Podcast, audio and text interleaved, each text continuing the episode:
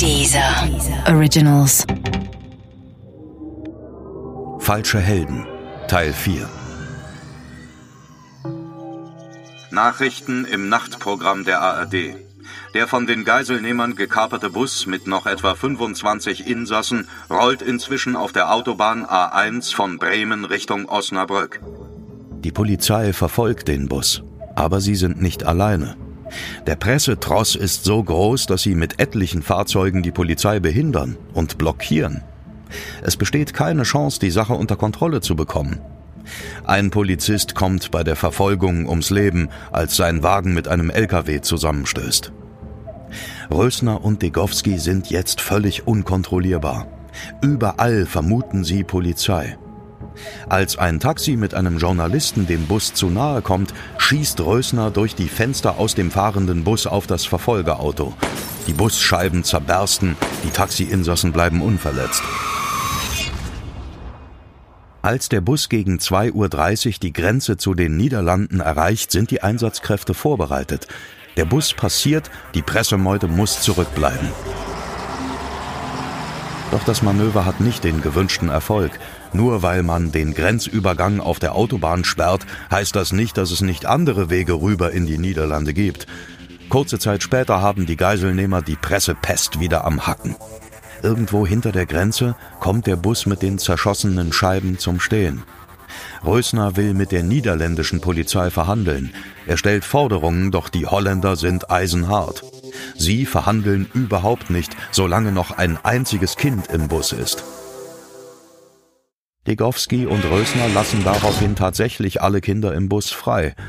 Ein Hoffnungsschimmer, der noch größer werden wird, denn kurze Zeit später lassen die beiden bis auf zwei Personen fast alle Geiseln frei.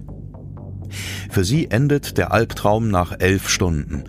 Die Reporter fallen gleich mit Fragen über die Menschen her, die eben erst dem größten Albtraum ihres Lebens entkommen sind. Als Gegenleistung erhalten die Gangster ein neues Fluchtauto, wieder einen BMW, niederländisches Kennzeichen HR20TN. Einer, bei dem man per Fernbedienung den Motor ausschalten kann. Im Auto sitzen jetzt Rösner, Degowski, dessen Freundin und zwei Frauen, Silke B. und Ines V. Die beiden sind beste Freundinnen und gerade erst 18 Jahre alt. Ein Polizist erinnert sich später, dass links und rechts der Autobahn gut 100 Reporter und Fotografen lauern, als der Wagen das Szenario mit Vollgas verlässt. Zurück Richtung Deutschland. Die Presse springt in ihre Fahrzeuge und prescht mit Vollgas hinterher. Wie komplett übermüdet und unkontrollierbar die Männer sind, zeigt sich kurz zuvor, als die Gruppe in den BMW wechselt. Aus Rösners Waffe löst sich versehentlich ein Schuss, der seine eigene Freundin leicht am Oberschenkel verletzt. Sie besorgen Verbandsmaterial und Medikamente, um die Schusswunde zu versorgen. Um 7.07 Uhr überquert der Wagen wieder die Grenze nach Deutschland. In Wuppertal machen sie einen Stopp vor einer Bäckerei. Seelenruhig wartet Rösner rauchend auf der Straße, bis man ihm drinnen ein paar belegte Brote geschmiert hat. Die Irrfahrt geht weiter und erreicht gegen halb elf das nächste Ziel. Degowski und Rösner parken den Wagen in Köln am helllichten Tag mitten in der belebten Fußgängerzone. Papa, die sind in Köln, die sind in Köln! Ich konnte mich vor Aufregung kaum beherrschen. Wir wohnten damals in Dransdorf, einem Ortsteil von Bonn. Rösner, Degowski, der ganze Zirkus, mit dem Auto keine halbe Stunde entfernt. Ich weiß nicht, warum mein Vater an diesem Tag nicht bei der Arbeit war. Manchmal war er mehrere Tage weg und auf Dienstreise und zum Ausgleich dafür an anderen Tagen zu Hause. Jetzt nicht, Max, wies mich mein Vater zurück.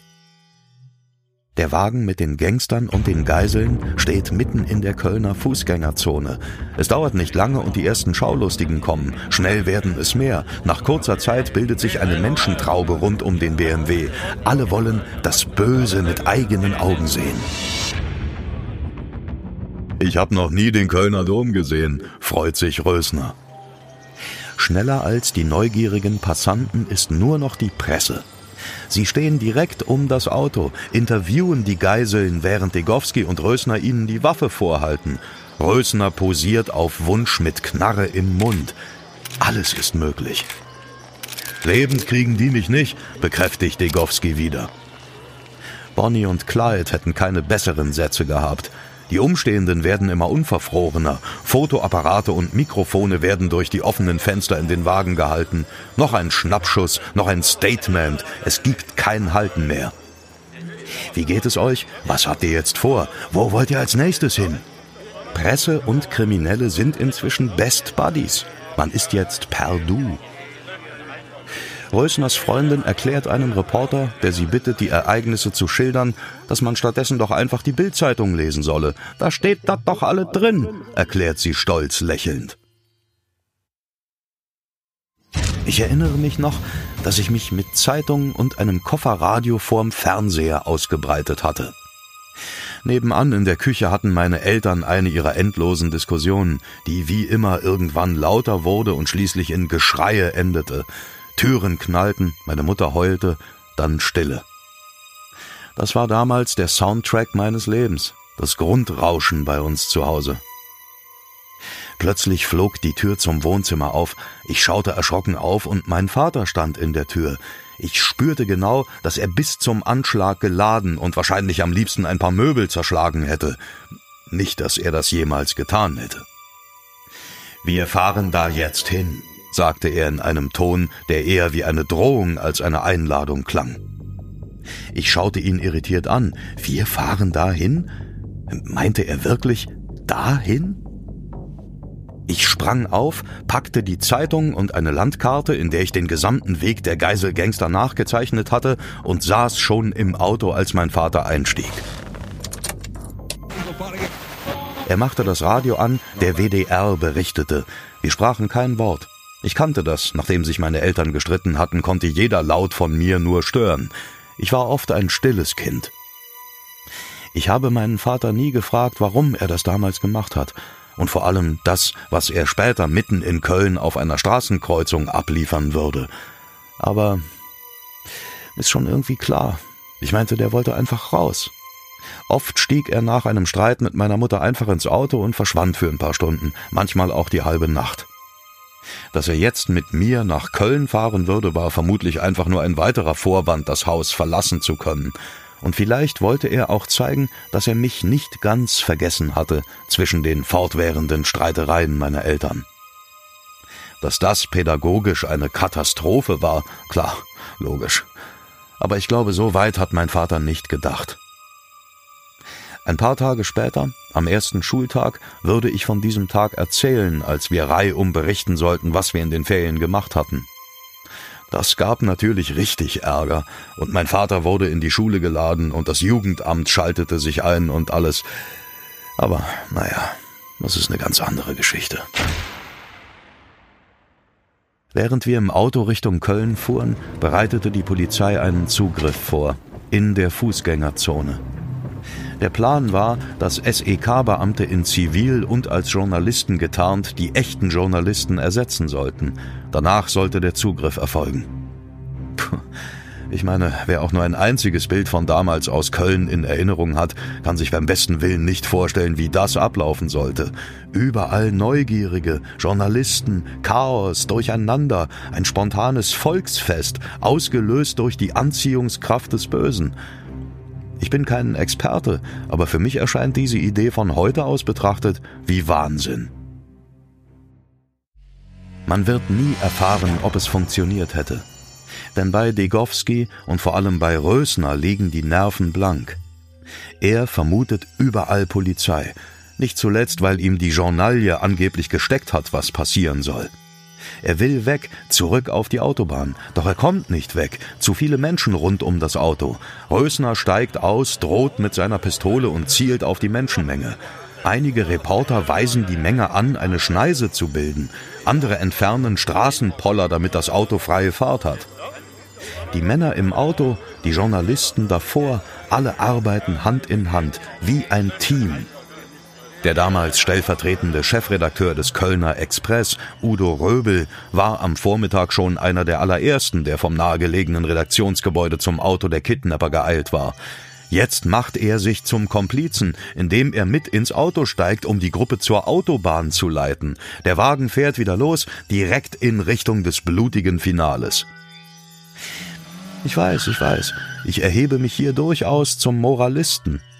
Man muss natürlich miterzählen, dass viele der Akteure, die damals Fehler gemacht haben, sich später kritisch mit ihrem eigenen Verhalten auseinandergesetzt haben wie auch Lutz Tillmanns, der Geschäftsführer des Deutschen Presserats, weiß. Es haben sich sicherlich also auch zentrale journalistische ähm, Akteure nachdenklich gezeigt. Ich erinnere da immer noch sehr gut auch die äh, Argumentation von Udo Röbel, der damals stellvertretender Chefredakteur beim Express war und auch äh, Live-Interviews führte, aber sehr bald nach dem äh, Ereignis sehr selbstkritisch damit auch umgegangen ist.